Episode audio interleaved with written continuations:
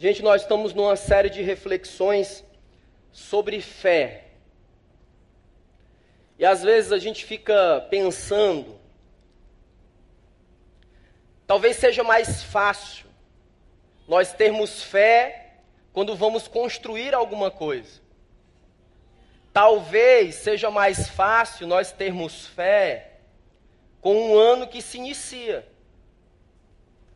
Mas eu quero através da palavra de Deus nessa noite, aprender junto com você como que nós aplicamos fé e graça para recomeçar. Como é que nós precisamos e podemos aplicar fé e graça para recomeçar depois de uma história que já foi vivenciada? Depois de uma dor que já foi sentida, depois de uma conquista que já foi realizada. Como ter fé e graça para recomeçar? Abre a tua Bíblia em Ruth, capítulo de número 1. O livro de Ruth é um dos mais belos poemas de toda a literatura universal. É a saga, é a história de uma família temente a Deus num tempo de fome, onde a sua cidade foi assolada pela fome, então Ruth e sua família, eles saem em direção à terra de Moabe. Mas eu vou contar essa história para vocês à luz da palavra de Deus. Ruth, capítulo de número 1, fica no Antigo Testamento, após o livro de Juízes.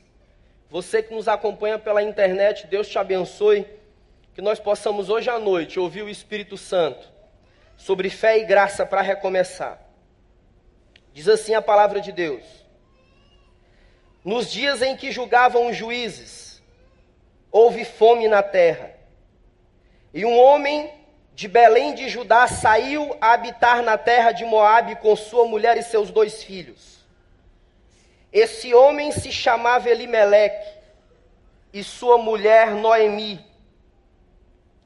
Os seus filhos Malom e Quilion, efrateus de Belém de Judá, vieram à terra de Moabe e ficaram ali. Morreu Elimeleque, marido de Noemi, e ficou ela com seus dois filhos, os quais casaram com mulheres moabitas. Era o nome de uma delas Orfa e o nome da outra Ruth. E ficaram ali quase dez anos. Morreram também ambos. Malom e Quilion ficaram assim, a mulher ficou desamparada de seus dois filhos e de seu marido. Então se dispôs Noemi com as suas noras e voltou da terra de Moabe, porque ela ouviu que o Senhor se lembrara do seu povo dando-lhe pão. Saiu, pois, Noemi com suas duas noras do lugar onde estivera, e indo elas caminhando de volta para a terra de Judá, Disse-lhes Noemi: Ide, voltai cada uma à casa de sua mãe, e o Senhor use convosco de benevolência, como vocês usastes com os que morreram e comigo. O Senhor vos dê que sejais felizes, cada uma em casa de seu marido. E Noemi as beijou. Elas, porém, choraram em alta voz e disseram: Não iremos contigo a teu povo, nós iremos contigo a teu povo. Porém, Noemi disse: Voltai, minhas filhas, por que ireis comigo? Tenho ainda no ventre filhos, para que vos sejam dados por maridos? Tornais, filhas minhas, vão embora, porque sou velha demais para ter marido. Ainda quando eu dissesse, tenho esperança, ou ainda que essa noite tivesse marido e houvesse filhos, vocês esperariam? Não, filhas minhas, porque por vossa causa a minha me amarga ter o Senhor descarregado contra mim a sua mão. Então de novo choraram em voz alta. Orfa, com um beijo, se despediu de sua sogra. Porém, Ruth se apegou a ela. disse Noemi: Eis que tua cunhada voltou ao seu povo e aos seus deuses. Também tu volta após a tua cunhada. Disse, porém, Ruth: Não insista para que eu te deixe e me obrigues a não te seguir, porque aonde quer que você for, eu irei. Aonde quer que você parar, ali eu pararei. O teu povo é o meu povo, o teu Deus é o meu Deus. Onde quer que morrer, ali também morrerei, e serei sepultada. Faça-me o Senhor o que bem lhe aprouver, se outra coisa que se não a morte me separar de ti. Vendo, pois, Noemi, que de todo estava resolvida a ir com ela, deixou de insistir. Então ambas, Ruth e Noemi, foram até a cidade de Belém. E chegando ali, toda a cidade se comoveu por causa delas, e as mulheres diziam: Não é essa Noemi? Porém, Noemi dizia: Não me chames Noemi, chamai-me Mara, porque grande amargura me tem dado o Todo-Poderoso. Feliz eu parti, porém o Senhor me fez voltar pobre. Porque, pois, me chamastes Noemi, visto que o Senhor manifestou contra mim, o Todo-Poderoso tem me afligido. Versículo 22. Assim voltou Noemi da terra de Moabe, com Ruth e sua nora, e chegaram a Belém no início dos tempos de cevada que o Senhor nos abençoe. Esses 22 versículos, ele vem narrar a história de uma mulher que, por causa da fome, junto com a sua família, eles saem da cidade de Belém, Belém significa casa do pão, e vão em direção a Moabe. O marido, o pai, o sacerdote, o líder daquela casa reúne a esposa e seus filhos e dizem: Vamos a Moabe. E eles vão à cidade de Moabe. Mas quando chega naquele lugar, em vez de pão, eles encontram fome novamente. Em vez de alegria, eles encontram tristeza. Em vez de triunfo, eles encontram derrota. E o pior, Elimeleque e seus dois filhos morrem. Ficou Noemi e as suas duas noras. Quero convidar você a nós irmos fundo nessa história para extrairmos princípios que são fundamentais. Se nós quisermos recomeçar qualquer coisa na nossa vida. No versículo 1 ao versículo 5, o texto diz que no lugar de vida houve morte. Quando eu meditava nessa palavra, eu ficava me perguntando, mas Deus, qual era o problema deles saírem de um lugar de escassez, de um lugar de fome, para irem em busca de algo melhor para suas vidas? Qual o erro que Elimeleque cometeu, Senhor? E eu comecei a pensar inúmeras vezes na história dessa nação, homens e mulheres da região do Brasil, da qual faço parte, do Nordeste do país. Nos anos de 1960, saíam das suas cidades e iam se aventurar no Sudeste do país. Eles passaram a ser chamados em Brasília como os candangos, construíram Brasília sobre a liderança, sobre o governo de Juscelino Kubitschek. Eu comecei a imaginar homens e mulheres que saem das suas casas ao exterior em busca de algo melhor. Mas sabe o que eu quero dizer para você que quer recomeçar alguma coisa na sua vida? Cuidado. Atenção. Sabe por quê? Porque existem decisões na nossa vida que podem ser mortais. Existem planos na nossa vida. E o autor de Provérbios diz assim: o coração do homem faz muitos planos, mas a resposta certa vem dos lábios do Senhor. Elimeleque não conseguia entender que aquela decisão de sair de Belém era uma decisão mortal para sua vida e seus dois filhos. Léo Mores, um teólogo historiador, ele diz que Elimeleque fazia parte da aristocracia de Belém. Ele tinha uma excelente posição em Belém. Mas como o texto citou aqui, a referência dessa história é no tempo de Juízes. Se você ler o livro de Juízes, você vai identificar ali um povo que caminhou longos períodos com o coração afastado do Deus eterno. No livro de Juízes, era idas, subidas e descidas do povo de Deus, do longo de uma história. E quando eles estavam oprimidos, Deus levantava um libertador. E a fome arrasou com o patrimônio de Elimeleque.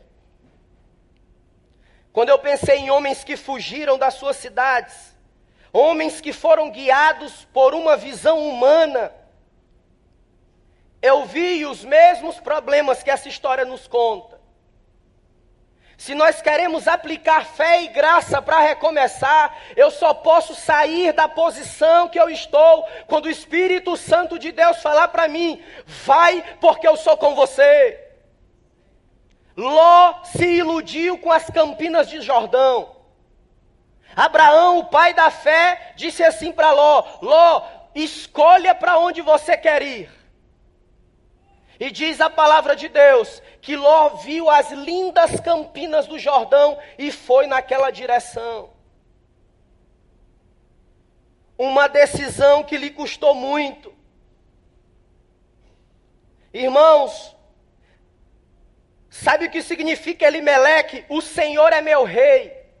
Sabe o que significa Noemi? Feliz, ditosa mas os seus nomes não tinham nada a ver com a decisão que foi tomada naquele momento. Eles não enfrentaram a crise, eles fugiram da crise. Os seus nomes revelam confiança, mas eles fraquejaram e buscaram, buscaram atalhos para uma solução na crise, e essa solução custou a vida decisões mortais. Quando em Belém não há pão, nós precisamos pedir a Deus que mande pão na casa do pão. Uma decisão como essa custou uma casa, custou uma família. Muitas vezes, no afã de conquistar, de crescer, de ir adiante, nós tomamos decisões e nós acabamos tropeçando nas decisões que tomamos. Felipe Ansem, no seu livro A Oração, ele diz assim: Sabe por que, que eu oro? Mesmo muitas vezes, como nós cantamos aqui sem entender, é porque a oração me leva ao coração de Deus e eu passo a ver com os olhos de Deus as decisões e os caminhos que eu preciso ir. Se eu quero recomeçar, eu não posso me mover enquanto Deus não falar. Há muitas ocasiões que na vida nós preferimos buscar alternativas na força do nosso braço. E muitas vezes pagamos um preço muito alto. Na hora da crise, na hora da escassez, nós abandonamos a casa de Deus. Mas a ideia, a verdade de Deus é outra é que na hora da crise, da escassez, aí é que eu não posso abandonar a presença do El Shaddai Todo-Poderoso. Eu preciso ouvir aquilo que Deus quer para mim. Não é só uma questão de mudança geográfica. Quantas vezes nós queremos enterrar os problemas que estão ao nosso redor de uma forma aparentemente simples e a gente acha que é mudar de uma cidade para outra e os problemas estão resolvidos. Não. Nós precisamos é de Deus.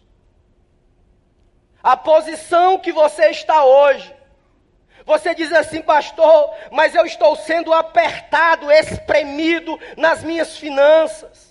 Pastor, mas parece um rolo compressor em cima de mim, na minha casa, na vida dos meus filhos. O que é que eu faço? Eu preciso tomar uma decisão. Meu irmão, em nome de Jesus, ouça Deus, ouça o Espírito de Deus, porque Ele sim tem o caminho e a resposta para você. Precisamos é da Shekinah de Deus.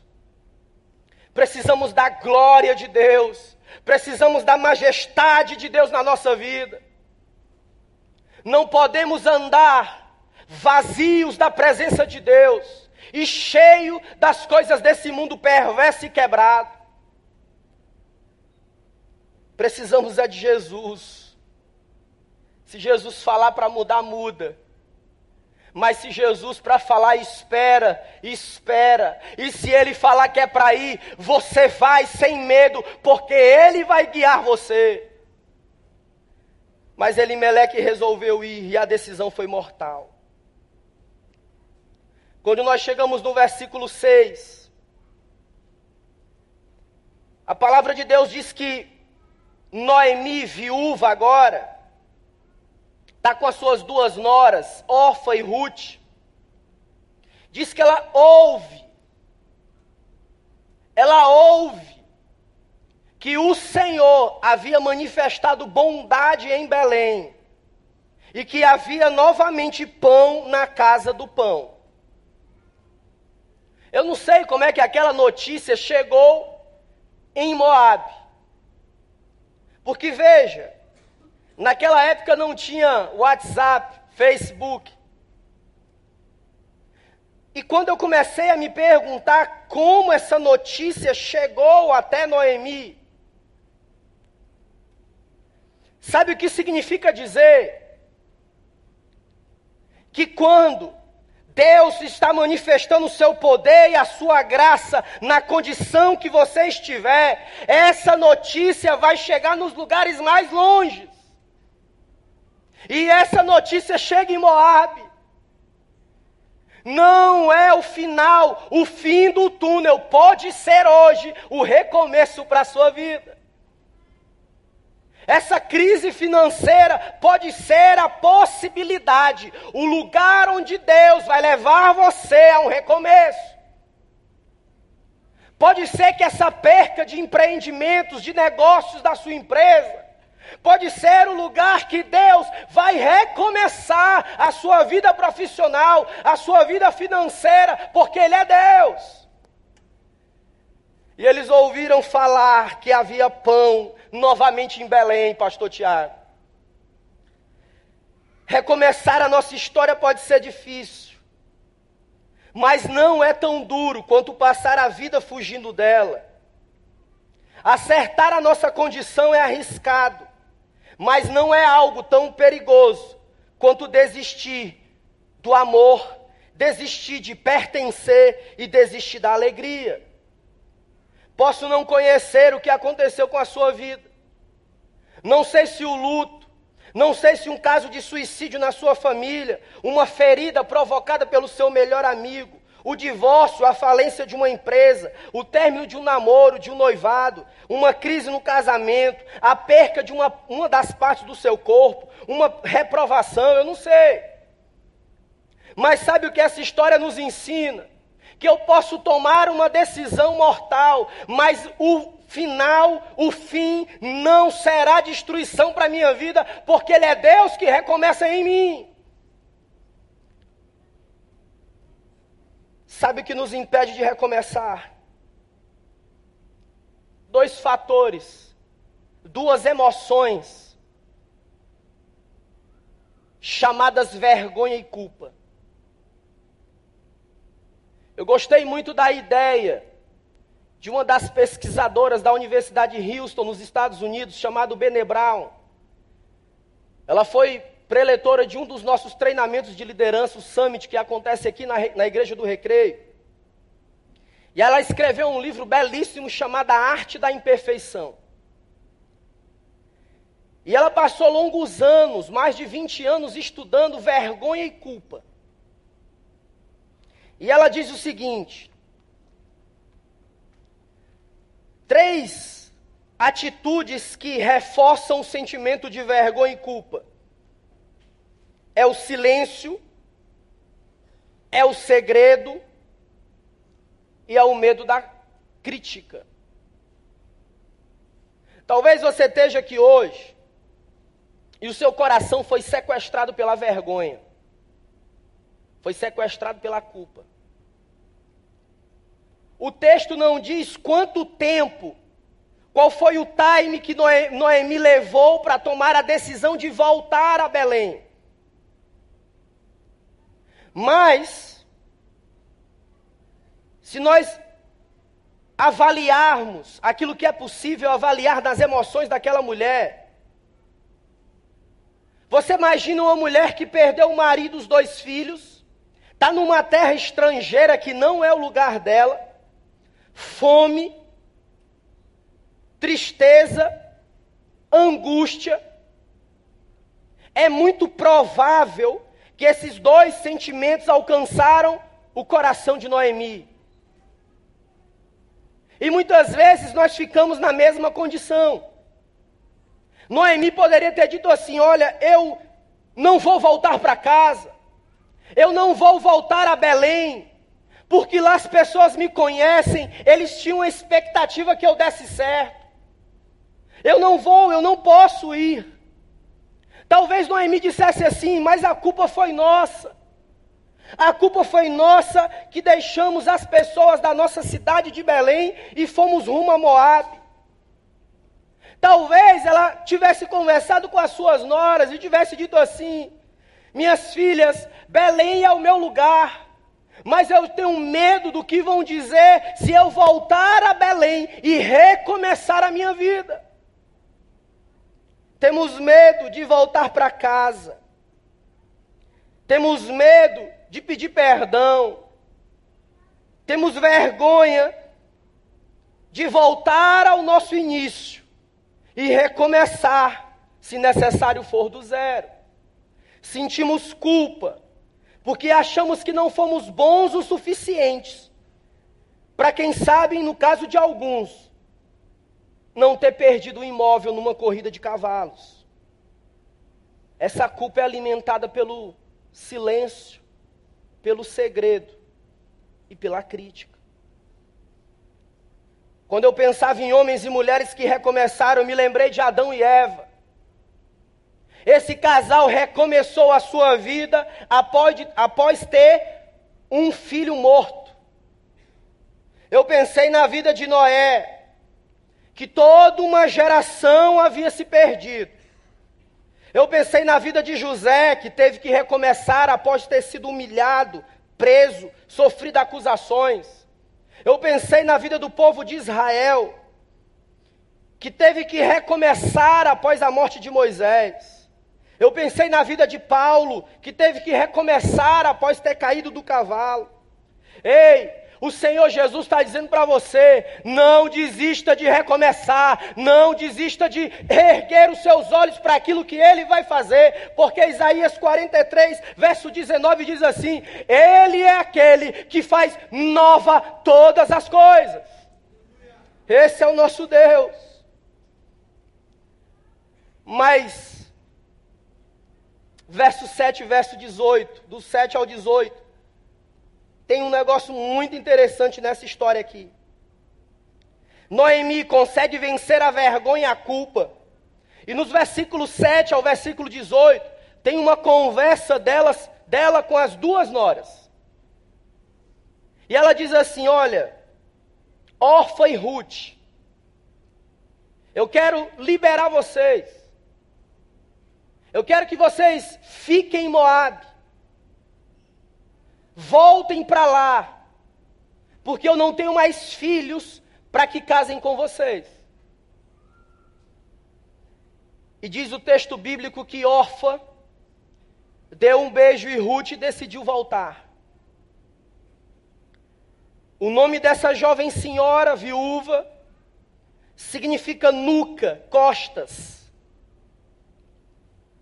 Aí a história a narrativa bíblica segue e diz que Ruth resolveu ir com Noemi.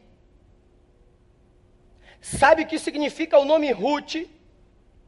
Amiga, companheira. E Ruth ainda diz mais. Eu fico imaginando aquela cena. Ruth talvez olhasse dentro dos olhos de Noemi e dissesse assim para ela: O teu povo é o meu povo, o teu Deus é o meu Deus. Aonde você for, eu irei. Aonde você for sepultada, lá eu serei. Gente, que palavra poderosa. Se eu quero fé e graça para recomeçar, eu preciso querer permitir que outros venham comigo. Eu não posso impedir que aqueles que querem recomeçar comigo venham. Se você quer avançar, se você quer ir mais longe, sair do natural para o sobrenatural de Deus, você precisa estar junto com alguém. Se você quer experimentar favor de Deus, manifestação do seu espírito, isso quer dizer que nós precisamos caminhar juntos como igreja de Deus. É interessante como às vezes a ideologia desse tempo, desse século, engana a gente. Engana em que sentido? Parece que nós nos sentimos até melhores quando nós verbalizamos coisas do tipo, mas eu não preciso de ninguém. Mas eu não preciso depender de ninguém. Mas a minha vida inteira eu caminhei sozinho e não é agora que eu vou caminhar com alguém. Ei, deixa eu dizer para você. Se tem pessoas que querem recomeçar ao seu lado, Deixe recomeçar em nome de Jesus. Talvez nós não tenhamos noção do quão é importante alguém caminhando com a gente. Se você quiser experimentar algo especial que vem do coração de Deus, deixe alguém ombrear você e ombreie outro. Conheci e conheço vários jovens que se tornaram, estão se tornando pais e mães de famílias, que precisam de alguém de carne e osso, alguém que seja simplesmente gente, para superar com eles a ferida da paternidade. Superar as dores provocadas pela paternidade Homens e mulheres que no coração decidem fazer diferente de seu pai. E eles querem fazer isso com toda a força de vontade. Eles trabalham por uma melhor educação. Eles lutam por mais oportunidades. E eles verbalizam e verbalizaram, e talvez muitos verbalizarão ainda, dizendo o seguinte: farei diferente de meu pai. Mas o que no fundo acaba acontecendo, sozinhos, caminhando nessa aridez da vida, acabam perdendo essa visão de que precisam curar as suas feridas para depois seguir rumo aos seus objetivos. Precisamos tirar a casca, irmãos. Quando nós temos alguém caminhando com a gente, chorando com a gente, rindo com a gente, nos corrigindo, apontando um caminho, as coisas ficam menos difíceis. Ruth chegou para Noemi e disse: Eu quero recomeçar com você. Não há como termos sucesso nos recomeços se nós não dermos as mãos a pessoas que querem recomeçar com a gente. Às vezes o marido está ali na crise, e ele olha as contas, ele avalia as dívidas, e ele fica no silêncio, no segredo, com medo da crítica, e ele fica adoecendo por dentro.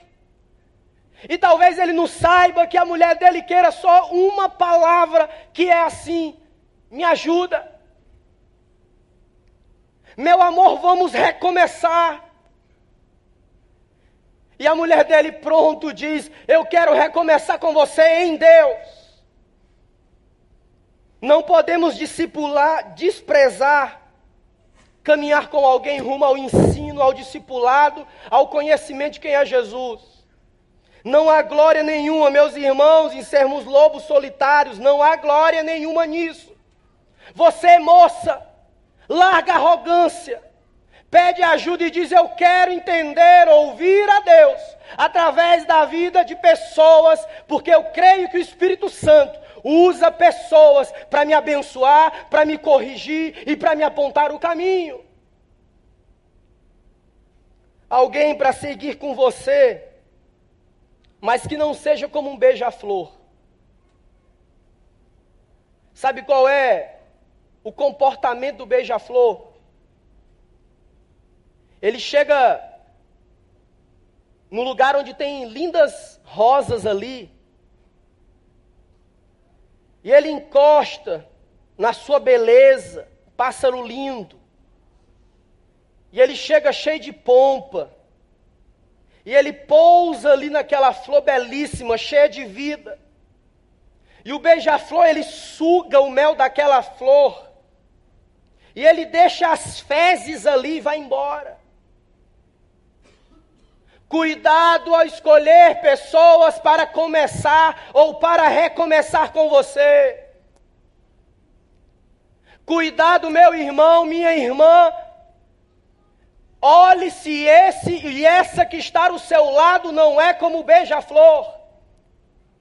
Mas peça a Deus para colocar pessoas do seu lado que tenham as características de Ruth, amiga, amigo, companheiro, discípulo que segue Jesus. Perdemos quando caminhamos sozinhos. Perdemos, porque somos entregues nas mãos de uma sociedade que é a do espetáculo, onde somos todos livres para consumir e consumimos tudo, inclusive a nós mesmos e ao outro. Mas a palavra de Jesus é assim: Ei, fé, graça para você recomeçar. Caminha com alguém que seja simplesmente apaixonado por Jesus. Nos versículos 20 a 21, Noemi diz assim: Chega na cidade de Belém, as mulheres, talvez na porta da cidade, olham para Noemi e dizem assim: Essa é Noemi? O livro de Salmos diz que a alegria dá formosura ao rosto. A ausência dela também tem um resultado. Se nós queremos recomeçar, irmãos, nós não podemos deixar fragmentos de uma história enterrar ou definir quem somos. Noemi diz assim para elas: Olha, não me chamem de Noemi, me chamem de Mara, porque eu estou amarga. Noemi não era amarga, Noemi estava amarga. Muitas vezes, nós permitimos, nós ficamos submissos, deixando a circunstância definir quem somos.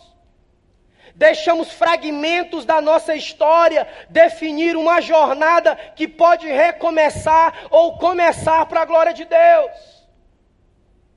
E ela queria que a amargura definisse como gente. Noemi estava vendo a vida pelo avesso. Ela não enxergava nada senão pontes estreitas. Ela não enxergava nada além de abismos profundos. Em 2011, houve uma cerimônia em Mumbai, na Índia. E 285 crianças estavam reunidas ali, porque elas haviam recebido o nome de Nakusa, que significava não desejada em indiano. E naquela cerimônia, elas poderiam escolher os seus nomes. E muitas delas escolheram nomes. E aí eles entregaram cartões com o nome daquelas crianças e embaixo tinha escrito: Você é mais que querida.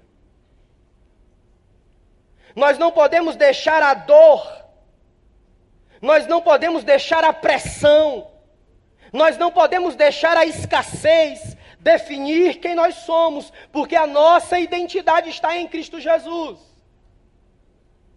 E ele continua a dizer: Você é perdoado. Noemi estava com os olhos embaraçados, não conseguia enxergar os planos de Deus para a vida dela. Uma das características que nós temos quando estamos sofrendo é que nós passamos a procurar culpados. E Noemi queria achar um culpado para sua dor. E ela diz: Deus me fez sentir essa dor. Às vezes nós não entendemos aquilo que Deus está fazendo nas nossas vidas. Às vezes nós não entendemos por que aconteceram determinadas circunstâncias na nossa história. Mas sabe o que nós não podemos esquecer jamais? É que o autor da nossa vida, o sustentador da nossa vida, tem a nossa história na palma das mãos dele. E não importa o vale, não importa o abismo, ele vai nos conduzir debaixo do seu amor, do seu perdão, da sua aceitação, porque ele é Deus. Eu não posso deixar os fragmentos da história definir quem eu sou. Ela pensou que o resto dos seus dias iam ser marcados pela tristeza. Mas Deus tinha um plano perfeito, traçado lá na eternidade para a vida daquela mulher. E sabe o que acontece? Versículo 22. O lugar da vergonha se tornou no lugar da restauração. Noemi volta a Belém. E quando ela chega, é tempo de começar os anos da colheita. E eu não vou ter tempo para terminar. Mas quando ela começou, quando ela foi a Belém, estava começando, e para ela seria o recomeço de uma história de amor e aceitação no meio do seu povo. E diz que ela chega à cidade de Belém. E a sua nora Ruth conhece um de seus parentes. E ela casa com um homem chamado Boaz. E aí daria uma mensagem sobre casamento. E Boaz vem um homem que tem qualificações diante de Deus. Um homem que respeitou Ruth. Um homem que esperou o tempo certo. Um homem que amava a Deus. E ele se casa com Ruth, nora de Noemi. E um dia, Noemi em sua casa, segura o filho de Ruth, o filho de um homem chamado Resgatador é o seu nome. Nós não entendemos como a história vai. Nós não entendemos o porquê de tantas tragédias nessa vida. Mas sabe o que importa? O resgatador hoje se chama Jesus Cristo de Nazaré e quer dar a você fé e graça para recomeçar no nome dele. É Jesus o resgatador que está aqui nessa noite. Ele pegou a história de uma mulher cuidou dessa mulher, colocou alguém de carne e osso para abençoar aquela mulher, disse para aquela mulher que a dor não podia definir o nome dela, o nome dela não era Mara, o nome dela era Noemi. Esse é o nosso Deus, fica de pé em nome de Jesus. Ele enxugou as lágrimas de Noemi, restaurou sua sorte, seus lábios tiveram um cântico de vitória. As mulheres de Belém disseram: Seja bendito o que Deus nos deu. Hoje dá um neto para Noemi e que Noemi seja a nossa representação de vida diante de Deus. Eu quero orar pela sua vida.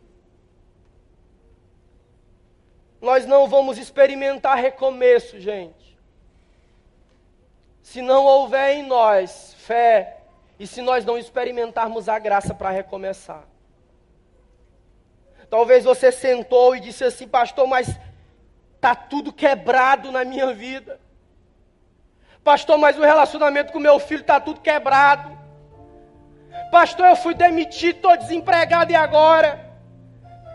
Pastor, eu cheguei na cidade, tinha expectativas tremendas de Deus para mim, mas de uma hora para outra, num piscar de olhos, essas oportunidades passaram, e agora o que, que eu faço? Fé e graça para recomeçar.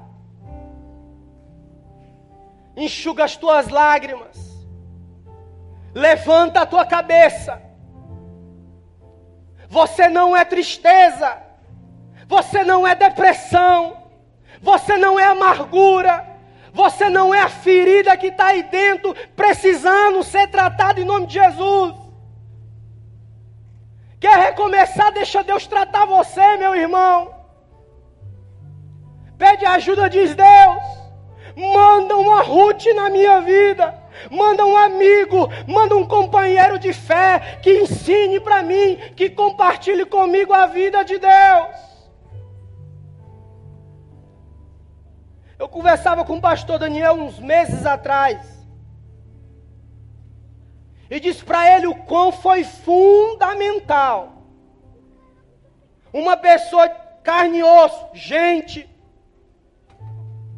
para colocar as mãos nas minhas costas e dizer assim: Eu vou caminhar com você, eu quero amar você, quero cuidar de você.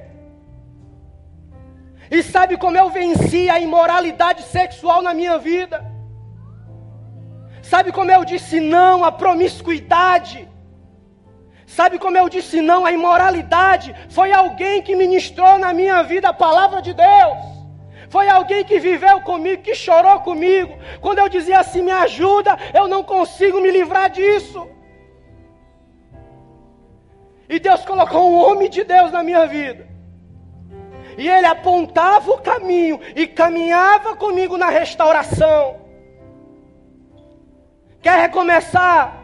Não vai sozinho, não, irmão. Chama a tua esposa, chama teus filhos, junta alguém. Vamos orar, vamos buscar Deus, planejar, sonhar o que Deus quer fazer. Feche teus olhos, eu quero orar pela tua vida. Senhor, nós colocamos a nossa vida nas tuas mãos. Colocamos a vida de cada uma dessas pessoas, ó Deus, no teu altar. Tu conhece cada um deles, cada uma delas nas profundezas da existência. E nós te pedimos, como igreja de Deus, enche, Senhor, nessa hora, o coração deles de fé e graça transbordante em suas vidas. Espírito Santo de Deus, que eles possam recomeçar sobre a orientação do teu Espírito, com os pés iluminados pela tua palavra, Senhor porque teu Jesus é o governo, é o domínio de todas as coisas.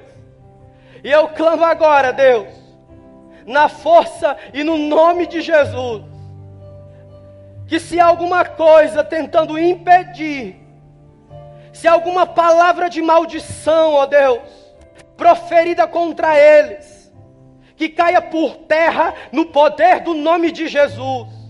Se há, Senhor, armadilhas de Satanás, tentando enganá-los, ó Deus, com as belezas dessa vida, Senhor, que tu possa tirar em nome de Jesus e que eles recomecem com um coração cheio de fé e graça.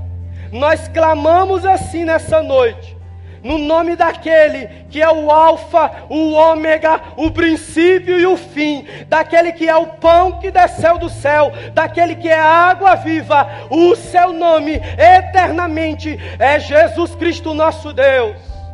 Muito obrigado por essa noite, muito obrigado, porque nós temos, ó Deus, a bênção de celebrar juntos a vitória de Jesus.